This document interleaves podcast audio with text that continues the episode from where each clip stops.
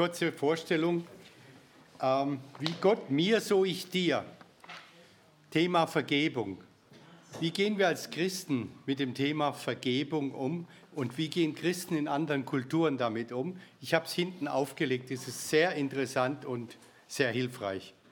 Das ist das größte, meines Erachtens eines der größten Probleme in der Gemeinde Jesu, die mangelnde Vergebungsbereitschaft. Und ich weiß nicht, Timothy Keller, ist das ein Begriff?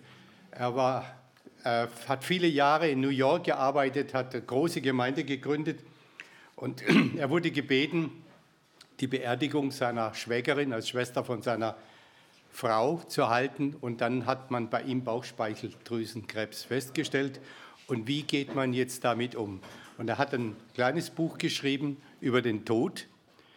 Äh, das würde ich Leute, die im Moment sich mit dieser Frage beschäftigen, Tod und Ewigkeit, oder mit Menschen zusammen sind oder zusammenkommen, die von einer schweren Krankheit betroffen sind.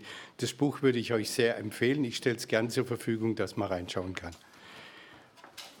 Ja, mein Herz ist schwer, wenn ich an das Thema für heute denke.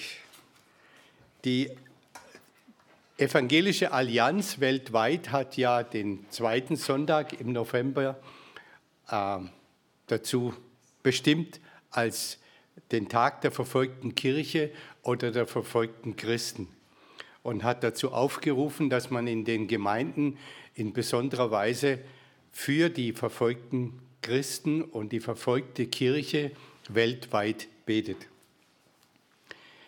Ähm, Stefan hat mich gebeten, ob ich heute einspringe und die Predigt halte und ich mache das gern zu diesem Thema.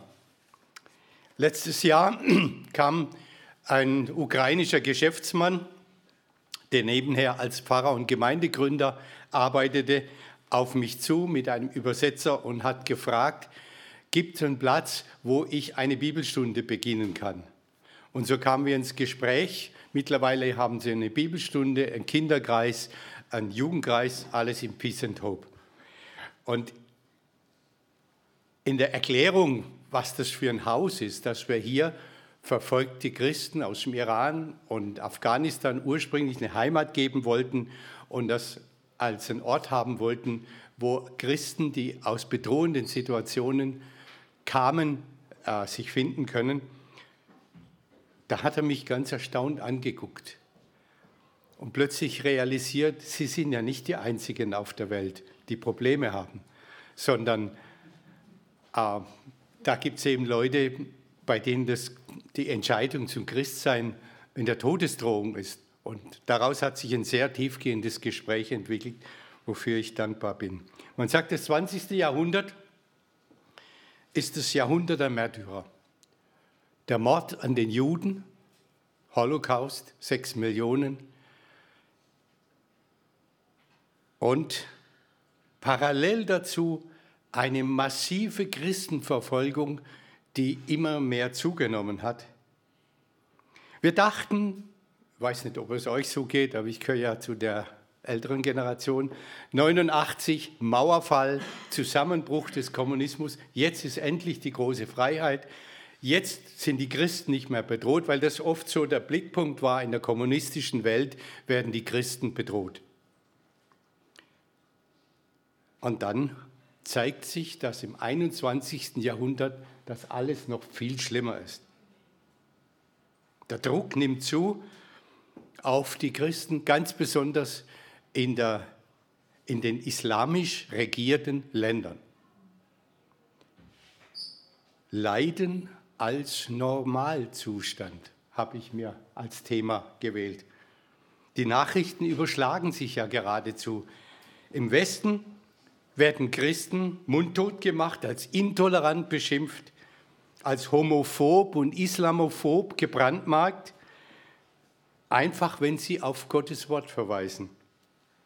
Der Druck in den Schulen mittlerweile auf Kinder, die nicht islamisch sind, braucht nur in die Innenstädte in Wien und in Graz gehen und die Schulsituation anschauen. Es wird immer schwieriger. Im Riesenreich China nimmt der Druck auf sie zu, weil die staatliche sino-kommunistische, sie nennen es die sino-kommunistische Doktrin, äh, also China, ganz China soll kommunistisch sein, aber nach dem chinesischen Kommunismus. Und der, die staatlichen Organe sehen die Christen da als Bedrohung, weil sie einer anderen Autorität folgen. In Indien gewinnt die Hindu-Partei immer mehr an Einfluss und sie haben als Thema herausgegeben, 2025 ein Land, eine Politik, eine Religion. Und alle, die nicht hinduistisch sind, sollen entweder zurückkehren zum Hinduismus oder das Land verlassen. In der islamischen Welt gelten Christen als Ungläubige. Als Minderheiten wurden die Chaldäer, die Armenier, die Aramäer geduldet als Menschen zweiter Klasse, aber Abfall vom Islam wird mit dem Tod bestraft in vielen Ländern. Warum ist das so? Und jetzt schauen wir uns den Text an, 1. Petrus 4, ab Vers 12. Überhaupt im Petrusbrief wird dieses Thema Verfolgung, Leiden, Aushalten in schwierigen Situationen ganz besonders betont.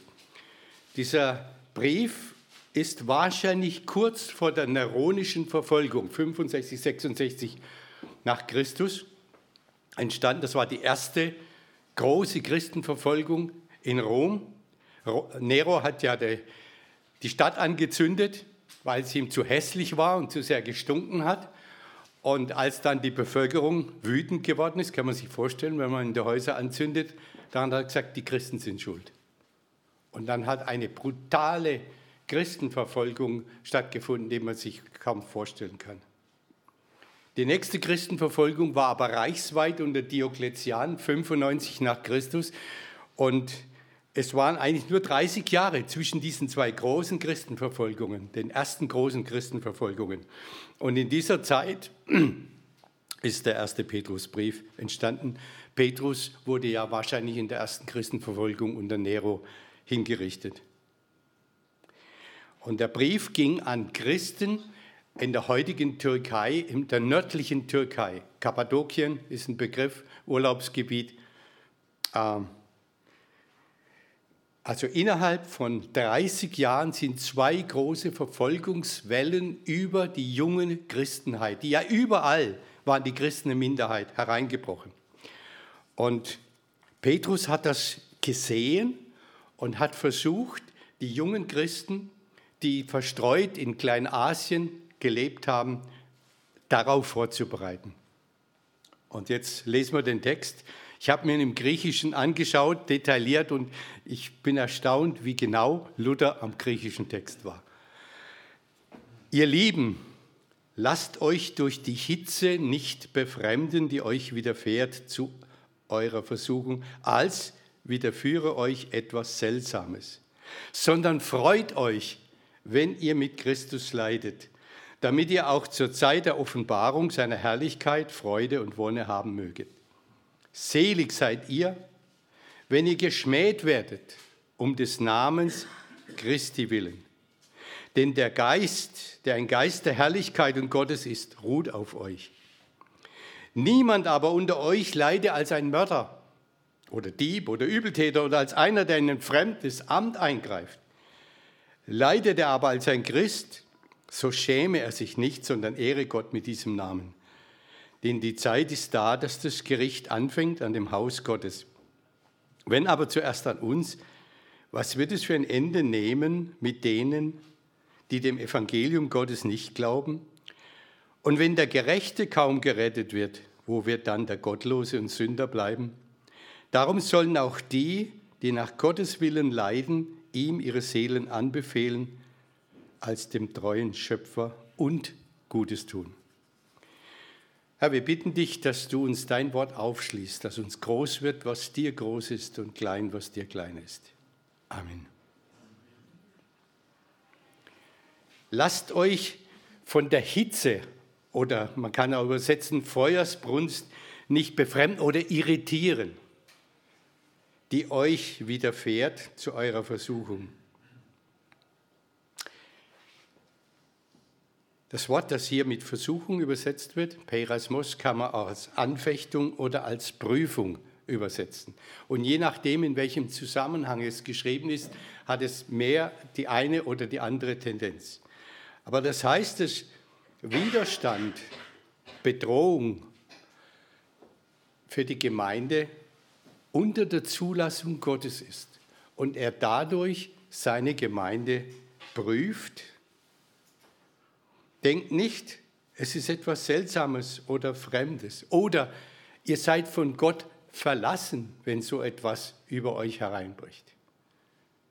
Das kann jetzt ganz konkret sein, dass dein Kind das einzige Kind in der Klasse ist, das sich zu Jesus Christus bekennt.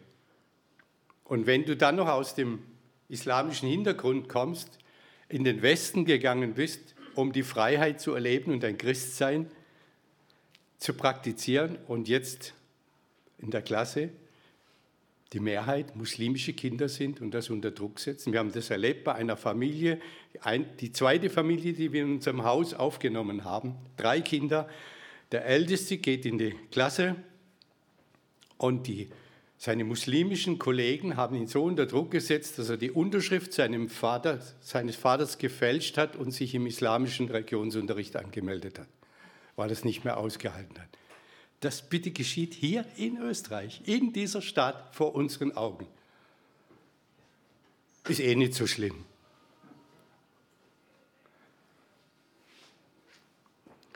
Aber Petrus sagt, es ist nichts, denkt nicht, dass es etwas Seltsames oder was Fremdes ist, dass ihr von Gott verlassen seid.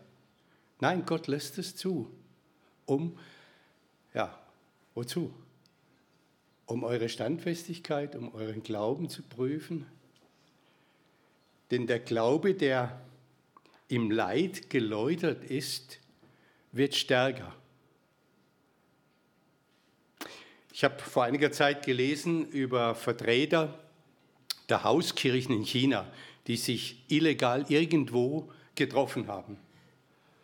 Und die haben gesagt, Verfolgung ist normal jeder Leiter einer Hauskirche in China war schon im Gefängnis. Im Gegenteil, sie sagten, wer noch nicht im Gefängnis war, der ist eigentlich gar nicht fähig, Gemeinde zu leiten. So, je, je länger einer im Gefängnis war, desto eher ist er prädestiniert, um äh, Gemeinde zu leiten. Ich habe gedacht, irgendwie passt das nicht so ganz in unser Weltbild hier im Westen. Aber es ist erstaunlich, die Gemeinde Jesu in China wächst. Man spricht konservative Schätzung von 80 bis 100 Millionen Christen in China, optimistische Schätzung sogar von 130 Millionen Christen in China. Das wäre 10 Prozent der Bevölkerung. 10 Prozent der Bevölkerung in Österreich lebendige Christen. Also wenn wir 2000 in Graz zusammenbekommen, da hätten wir 0,5 Promille. Nur wenn man die Relation sieht, was das Leiden für eine Auswirkung hat, das, können wir uns, das, das passt nicht in unser Weltbild.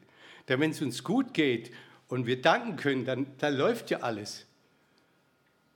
Petrus sagt, offensichtlich geschieht da etwas anderes.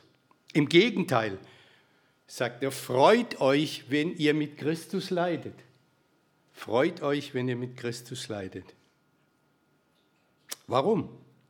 Wenn ihr im Leid mit Christus zusammengespannt seid, sozusagen unter einem, unter einem Joch, dann seid ihr ja auch in der Herrlichkeit mit ihm zusammen. Wenn ihr jetzt mit ihm diesen schweren Weg geht, dann werdet ihr einst in der Herrlichkeit 100% bei ihm sein. Und wenn wir jetzt ähm, Bezug nehmen zur Bergpredigt, die Jesus gehalten hat am Anfang seiner Wirksamkeit, und der erste Teil der Bergpredigt sind ja die sogenannten Seligpreisungen, Matthäus 5, 1 bis 14. Und ab Vers 10 sagt Jesus, selig wörtlich, Makarios ist in, das heißt, denen ist zu gratulieren. Herzlichen Glückwunsch. Wem? die um der Gerechtigkeit willen verfolgt werden, denn ihnen gehört das Himmelreich.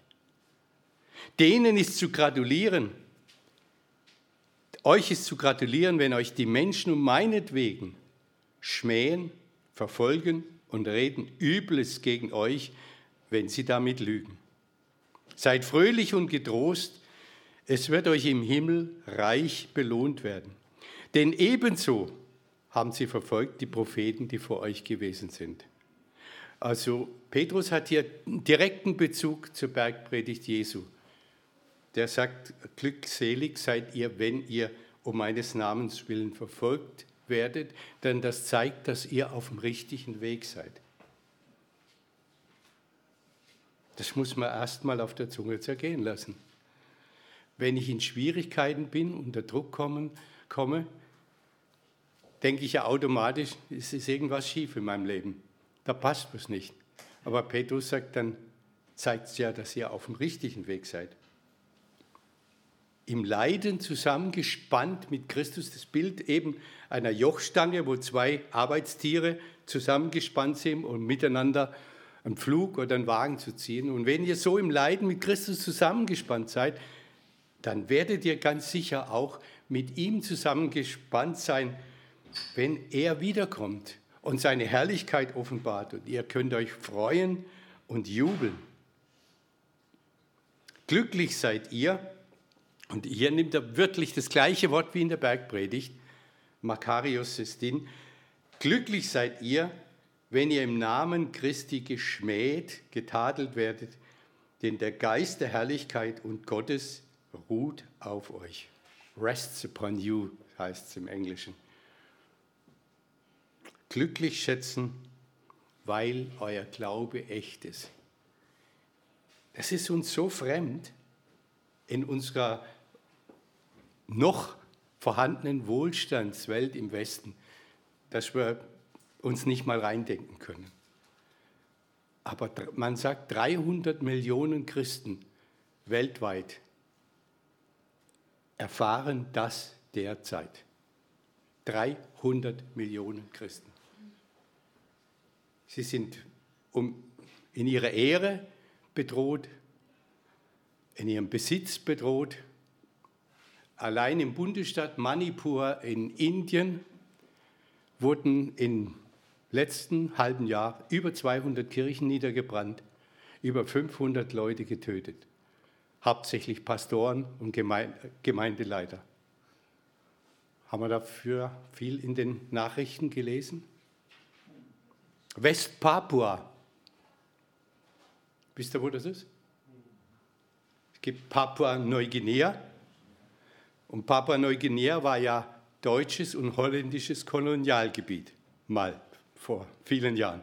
Nach dem Ersten Weltkrieg haben die Deutschen das verloren an die Australier. Die Australier haben Ost-Papua, das heutige Papua-Neuguinea, als Kolonialgebiet gehabt und haben das Land auf die Selbstständigkeit vorbereitet. 1975 wurde Papua-Neuguinea ein selbstständiger Staat und in die UNO aufgenommen. Westpakistan Westpapua, danke, nicht Pakistan, Westpapua geriet stillschweigend nach dem Zweiten Weltkrieg unter den Einfluss Indonesiens. Mit Zustimmung der UNO und der Amerikaner haben die Indonesier das übernommen und von wegen Selbstständigkeit. Sie sind dabei, Westpapua zu islamisieren. Sie siedeln ganz bewusst Leute vom, von den indonesischen Inseln, wo Überbevölkerung ist, in Westpapua an und fördern dies, sodass mittlerweile die Mehrheit von Westpapua islamisch ist. In Westpapua, ich weiß nicht, wer das Buch Friedenskind mal gelesen hat, ja, Friedenskind oder Herren der Erde, diese Geschichten spielen in Westpapua. Leute, die aus der Steinzeitkultur zum christlichen Glauben gekommen sind, werden jetzt massiv unter Druck gesetzt in der islamischen Welt. Ich möchte es nachher ganz bewusst Gebetsanliegen in vier Gruppen einteilen und jedem, jeder Gruppe ein Land spezifisch geben, dass man dafür betet. Und ich nehme ganz bewusst eben diese Länder und Regionen, wo wir nichts in den Nachrichten hören und mitbekommen.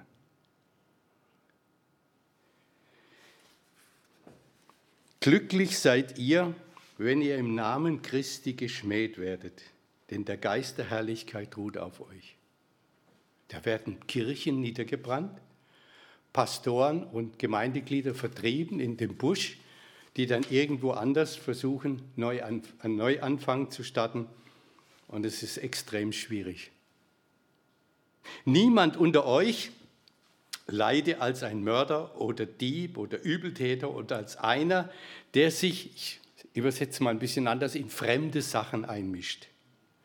Also es soll auf keinen Fall sein in der Gemeinde, dass jemand wegen böser Taten, wegen Unrecht, wegen einem falschen Verhalten zur Rechenschaft gezogen wird oder in Schwierigkeiten kommt oder leidet und dann sagt, oh, ich armer Christ, ich muss leiden, obwohl er im Grunde genommen Mist gebaut hat in seinem Leben. Mörder passt nicht, aber in fremde Sachen einmischt. Ich habe mir so überlegt, ich war 17 Jahre Allianzvorsitzender in Graz.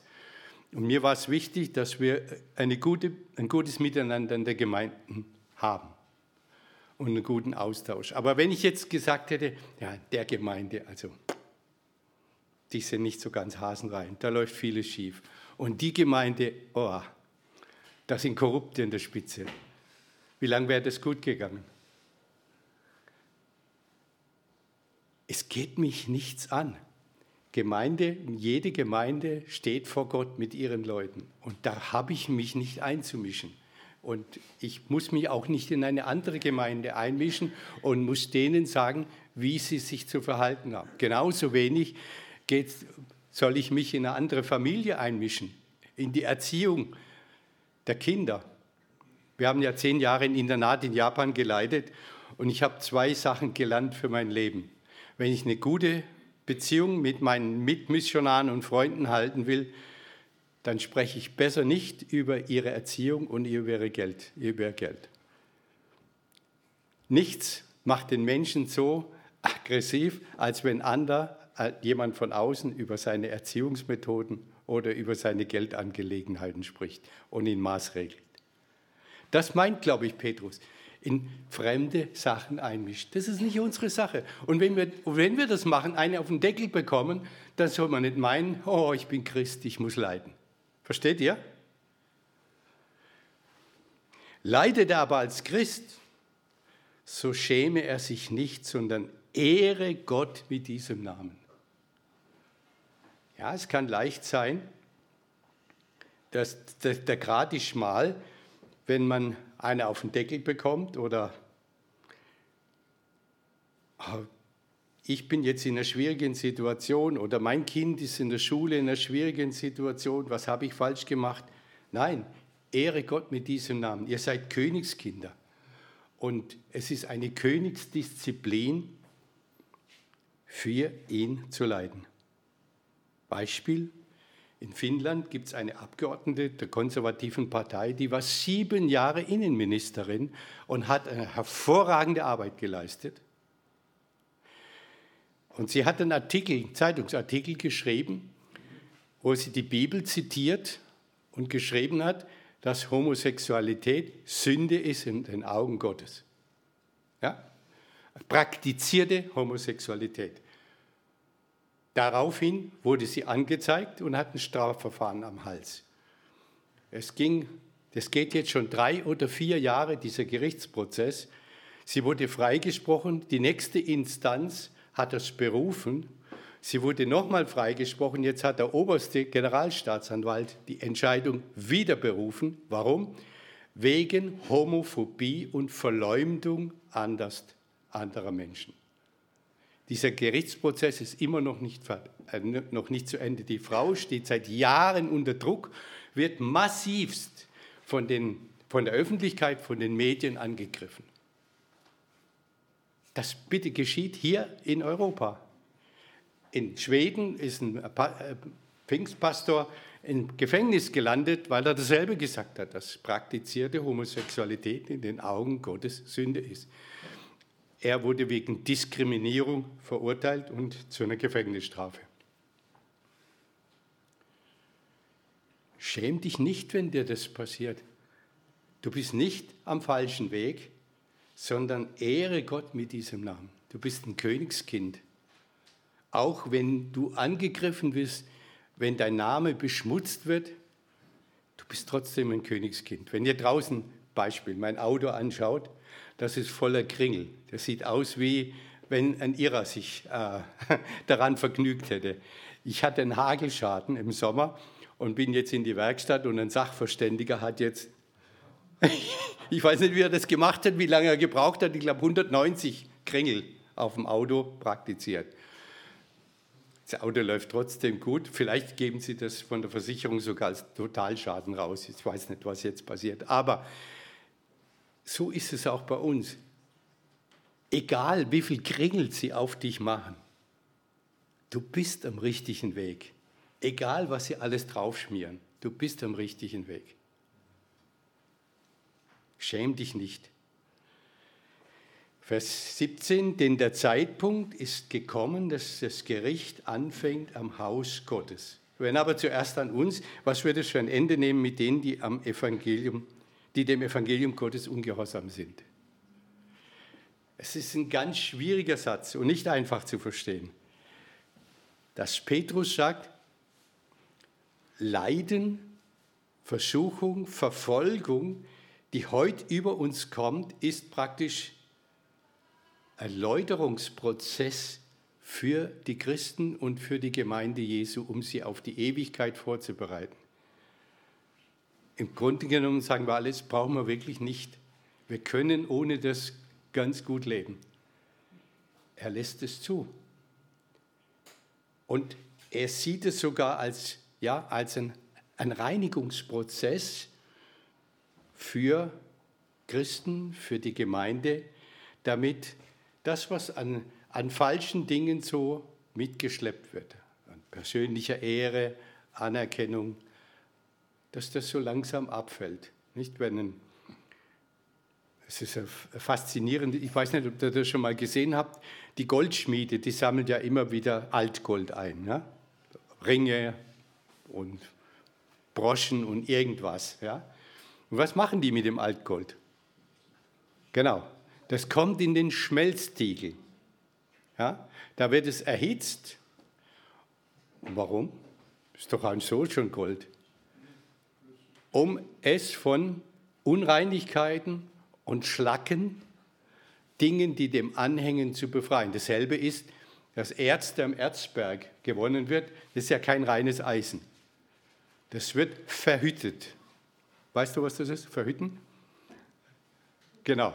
Das kommt in einen Hochofen und dann wird es unter äh, extremer Hitze, ich glaube 1400 oder 1500 Grad erhitzt, dann wird Eisen flüssig. Aber vorher geht all das, was an Bestandteilen dabei ist, äh, wird vorher flüssig und wird abgegossen, dass am Schluss das reine Eisen bleibt.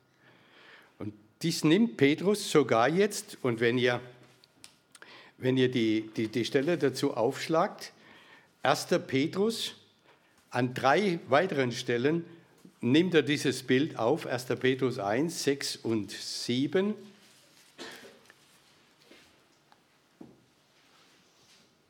Dann werdet ihr euch freuen, die ihr jetzt eine kleine Zeit, wenn es sein soll, traurig seid in mancherlei Anfechtungen. Da steht wieder das Wort Perasmos. Prüfungen, Versuchungen. Ihr werdet euch freuen, wenn ihr traurig seid in mancherlei Prüfungen, Versuchungen, Anfechtungen, damit euer Glaube als echt und viel kostbarer befunden werde als das vergängliche Gold, das durchs Feuer geläutert wird. Zu Lob, Preis und Ehre, wenn offenbart wird Jesus Christus. Also er nimmt dieses Bild vom Schmelzofen auf, wo der Goldschmied das Altgold erhitzt und um reines, reines Gold wieder zu gewinnen. Die zweite Stelle ist im äh, 1. Petrus 2, 21. Darum seid ihr berufen, Dazu, dazu seid ihr berufen, da auch Christus gelitten hat für euch und euch ein Vorbild hinterlassen, dass ihr sollt nachfolgen seinen Fußstapfen. Also zum Leiden berufen. Und die dritte Stelle noch, 1. Äh, Petrus 3, 13 bis 17. Ähm, und wer ist's, der euch schaden könnte, wenn ihr dem Guten nacheifert? Und wenn ihr auch leidet um der Gerechtigkeit willen, so seid ihr doch selig. Fürchtet euch nicht vor ihrem Drohen, also vor der Umwelt, die euch bedroht. Heiligt aber den Herrn Jesus Christus in euren Herzen und seid alle Zeit bereit zur Verantwortung vor jedermann, der Rechenschaft fordert über die Hoffnung, die in euch ist. Dann Vers 18. Wenn der Gerechte kaum gerettet wird, wo wird dann der Gottlose und Sünder bleiben? Wenn es uns schon so schwer fällt, durch Leidenszeiten, Schwierigkeiten durchzukommen und festzubleiben und nicht dem Glauben abzusagen, wie die Frau von Hiob, die zu ihm gesagt hat, sag doch deinem Gott ab und stirb, das hat alles keinen Wert. Sie hat resigniert, sie konnte nicht mehr. Was wird dann sein, wenn Gott einmal die Welt richtet, wenn jeder vor ihm erscheinen muss? Wir haben nicht den Kuschelgott, sondern wir haben einen heiligen Gott. Und mir tut es manchmal fast leid, dass wir so, so, so eine Art Kuschelgott weitergeben. Das ist er nicht. Wir haben einen heiligen Gott, vor dem jeder einmal Rechenschaft geben muss. Vers 19. Daher sollen auch die, die nach Gottes Willen leiden, ihm ihre Seelen anbefehlen als dem treuen Schöpfer und Gutes tun. Warum ist hier Gott als Schöpfer genannt? Weil er Neues schaffen kann aus jeder Situation, in die ich hineinkomme. Seine Schöpferkraft ist so stark, dass er aus jeder Situation, und wenn sie noch so bescheiden ist, noch so schwierig ist, dass er Gutes daraus machen kann. Diesen Blick, auch wenn ich in, in, in Schwierigkeiten komme, wenn Leid über mich kommt, sei es Krankheit, sei es Missverständnisse, sei es Bedrohung, wie es eben, wie er nachher noch in den, in den Gebetsgruppen seht, in anderen Ländern zugeht, dann dürfen wir ihm unser, unser Innerstes, unsere Seelen anbefehlen, weil er als Schöpfer aus jeder Situation etwas Gutes machen kann. Er hat die Möglichkeit, die Kraft, Neues zu schaffen. Und Tertullian, der alte Kirchenvater 200 nach Christus, hat gesagt, das Blut der Märtyrer ist das Same der Kirche. Wenn ihr zurückgeht, 2000 Jahre Geschichte, immer da, wo die Gemeinde Jesu unter Druck kam, wo die Kirche verfolgt wurde, ist die Gemeinde Jesu gewachsen. Sind die Christen, ist die Zahl der Christen gewachsen. Und dann, als das Christentum Staatsreligion wurde und anerkannt war, da waren viele dann nominell Christen, aber der missionarische Drive war weg, das Gemeindewachstum war weg. Das könnt ihr genau durch die Geschichte verfolgen. Wo die Gemeinde unter Druck kam, ist, sie, ist die Zahl der Christen, ist die Gemeinde gewachsen. Wo alles gut gelaufen ist, ging es kaum vorwärts. Deswegen hat der Kirchenvater Tertullian vor, vor 1800 Jahren diesen Satz geprägt, das Blut der Märtyrer ist der Same der Kirche. Gott kann als Schöpfer auch aus den schwierigsten Lebensumständen, in die wir als Christen, als Gemeinde Jesu, als Familien hineinkommen, Gutes wachsen lassen. Und was bleibt dann unser Auftrag? Wir sollen ihm unsere Seelen anbefehlen als dem Schöpfer und Gutes tun. Denn indem wir Gutes tun in dieser Welt, schaffen wir Ewigkeitswerte. Wir haben ja, ihr habt ja den Film über Peace and Hope gesehen. Das ist für mich ein Projekt, das, das mir sehr am Herzen liegt. Einfach etwas zu tun, einen Raum zu schaffen, wo Menschen hinkommen und Frieden finden können. Es sollte jede Gemeinde sein und es sollte noch viel, viel mehr sein, dass wir Orte schaffen, Plätze, wo Menschen heil werden können. Nach Leib, Seele und Geist, nach Äußeren und Inneren. Wo Menschen, die gehetzt durch diese Welt rennen, zum Frieden und zur Ruhe finden können. Wo Menschen, die von Ängsten geplagt sind, einfach zur Ruhe und zum Frieden finden. Das ist unser Auftrag. Und den sollten wir weitergeben. So, und jetzt kommt der zweite Teil. Ich würde gern, dass wir vier Gruppen bilden und jede Gruppe bekommt ein Land bzw. ein Thema. Und ich habe das, ich bin noch im papierenden Zeitalter, für vier Gruppen kann man nicht gleichzeitig am Computer machen. Das eine ist West-Papua, dieser, diese Insel, also der westliche Teil von der Insel Papua-Neuguinea, der im Moment einer massiven Islamisierung ausgesetzt ist. Ich habe da Infos, wenn in eurer Gruppe jemand den anderen das vorliest und dann ganz gezielt für diese Menschen in Westpapua betet. Das Zweite, und das ist uns relativ nahe, Bergkarabach. Sagt euch das was? Armenien, Aserbaidschan. 200 vor Christus, vor 2200 Jahren haben sich die Armenier dort angesiedelt. 300 nach Christus gab es den ersten christlichen Staat dieser Welt in Edessa, Armenien. Wusstet ihr das? Das der erste christliche Staat in Armenien war. Und seit dort gibt es Christen in Armenien. Sie haben eine furchtbare Verfolgung durch die Türken erlebt. 1915, 16 wurden eineinhalb, mindestens eineinhalb Millionen Armenier auf brutalste Weise umgebracht bestialisch, genauso wie die Hamas das jetzt gemacht hat. Und seit dort sind sie unter Druck. Und jetzt hat äh, Aserbaidschan mit Hilfe der Türkei Bergkarabach übernommen und 100.000 Armenier haben das Land verlassen, weil sie sagen, wir haben da keine Möglichkeit mehr zu leben. Es ist fast nichts darüber in den Medien. Wo werden die hingehen? Wo werden die ein Leben finden? Sie sind auf unser Gebet angewiesen. Das ist das Zweite. Das dritte wäre ähm, Indien. Da habe ich eben nur eine Situation einer Familie rausgenommen, dass man dafür betet, aber diese Familie steht symptomatisch für die Situation vieler Christen in nicht jedem, nicht allen Bundesstaaten, aber in vielen Bundesstaaten. Und das vierte wäre der Iran.